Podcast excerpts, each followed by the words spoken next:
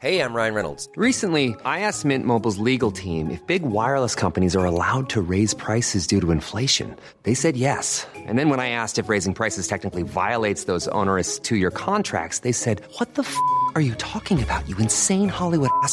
So to recap, we're cutting the price of Mint Unlimited from $30 a month to just $15 a month. Give it a try at mintmobile.com slash switch. $45 up front for three months plus taxes and fees. Promo rate for new customers for limited time. Unlimited more than 40 gigabytes per month. Slows. Full terms at mintmobile.com. Y vamos a platicar, les decía, con el consejero independiente de la CFE, Héctor Sánchez López, a quien me da mucho gusto saludar en la línea telefónica. Consejero, ¿cómo está? Muy buenos días. Hola, ¿qué tal Mario? Muy buenos días. Pues primero quiero eh, preguntarle sobre esta iniciativa de reforma eléctrica que presentó el presidente López Obrador. Un comentario inicial así de saque. ¿Qué opina eh, eh, un consejero independiente de la CFE sobre lo que se propone?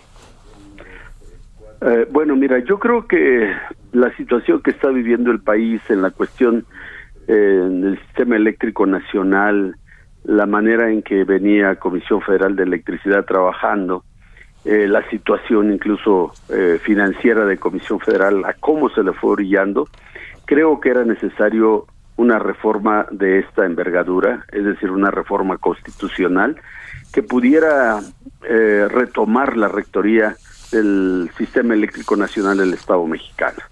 la manera en que se dieron tantas prerrogativas, tantas este, apoyos a la inversión eh, extranjera y a la inversión nacional en materia de generación eléctrica, eh, que fue dejando oh, prácticamente en, en estado de indefensión a Comisión Federal. Se le imponía la compra de la energía, eh, cuáles eran las primeras en despacharse. Todo esto, desde mi punto de vista, merece una, una reforma de gran envergadura y constitucional, este Mario. Eh, a ver, se habla de un posible riesgo de colapso del sistema eléctrico por este exceso de permisos. Eh, 77 mil grandes consumidores privados que tienen pues estas prerrogativas de las, de las cuales nos habla consejero eh, independiente de la CFE. Eh, ¿Es así? ¿A, ese nivel estaba con, con un riesgo de que se colapse el sistema eléctrico por estos permisos?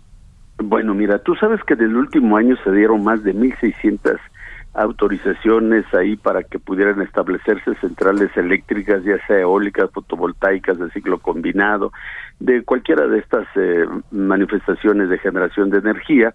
Y efectivamente, si todas estas eh, eh, autorizaciones se llevaran a cabo, es decir, si no hubiera ya una suspensión de estas, estaríamos produciendo más de 134 mil megawatts, lo cual inundaría el, sistema eléctrico nacional y podría llevar a colapsar y prácticamente a dejar fuera de, eh, de, participación de, de, la CFE. Ahora, podría haber riesgos de apagones en caso de que no se eh, permitiera que estas eh, autorizaciones siguieran adelante. Por supuesto que no, Mario. Mira, ahorita el consumo nacional es aproximadamente de 50 mil megas.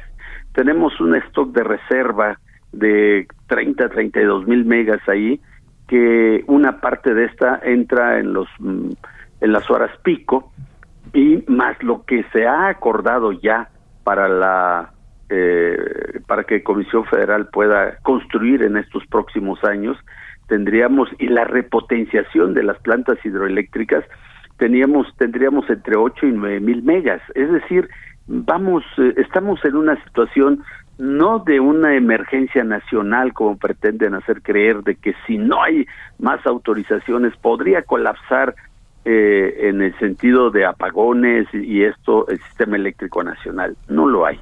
Yo creo que aquí lo que hay que valorar eh, Mario es de qué se trata. Se trata de favorecer a 77 mil que le llaman consumidores calificados, es decir, que son grandes consumidores de energía y que reciben esta energía a menor costo que otros eh, industriales, que otros eh, eh, comercios, que las casas de otras gentes.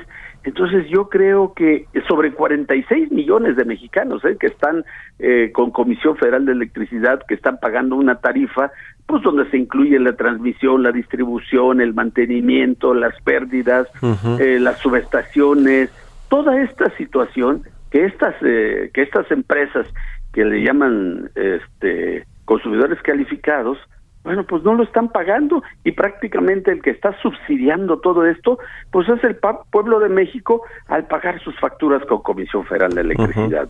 El argumento de las empresas, de en general de las em, de las de la iniciativa privada y obviamente de las empresas que están en el negocio del autoabastecimiento y los productores independientes dicen, con esta reforma automáticamente va a generarse energía más sucia, más cara hacia los consumidores eh, va a haber eh, menos eficiencia en el despacho de la energía porque hay un monopolio, regresa el control del monopolio de la CFE. ¿Qué opinan de esto? Bueno, en primer lugar, creo que ese es el falso, la, falsa discusión, el falso dilema, o energías sucias o energías limpias. Mira, tú sabes que Comisión Federal es líder en la producción de energías limpias. Generamos energía hidroeléctrica, generamos energía geotérmica, energía eh, nucleoeléctrica, energía eólica y fotovoltaica. Es decir, nosotros generamos alrededor del 12-15% de la energía limpia que se produce en este país.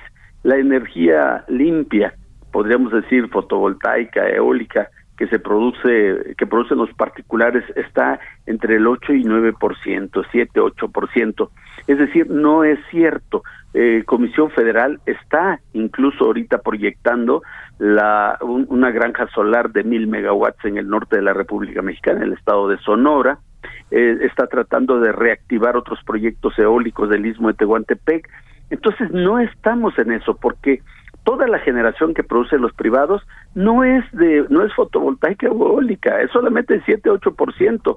Ellos también están generando con más de 250 plantas eh, que queman gas, que aunque es menos eh, podríamos decir eh, menos contaminante, pero también es energía sucia, entonces no estamos en un dilema no estamos en un dilema sucio o o, limpio. Creo que México está en condición de seguir esta transición este, energética. Consejero, permítame dejar aquí pendiente la entrevista porque hay mucho más que platicar y ojalá que podamos retomar en los próximos días o mañana incluso esta, esta charla porque hay mucho más que analizar. Ahora nos agarra la guillotina, pero le agradezco estos minutos y, quedamos pendientes ahí para seguir platicando. Gracias. Quedamos pendiente, quedamos pendiente, Mario. Un saludo al consejero independiente de la CFE, Héctor Sánchez López. Mom deserves the best, and there's no better place to shop for Mother's Day than Whole Foods Market. They're your destination for unbeatable savings, from premium gifts to show-stopping flowers and irresistible desserts. Start by saving 33% with Prime on all body care and candles. Then get a 15-stem bunch of tulips for just $9.99 each with Prime. Round out Mom's menu with festive rosé, irresistible berry chantilly cake, and more special treats. Come celebrate Mother's Day at Whole Foods Market.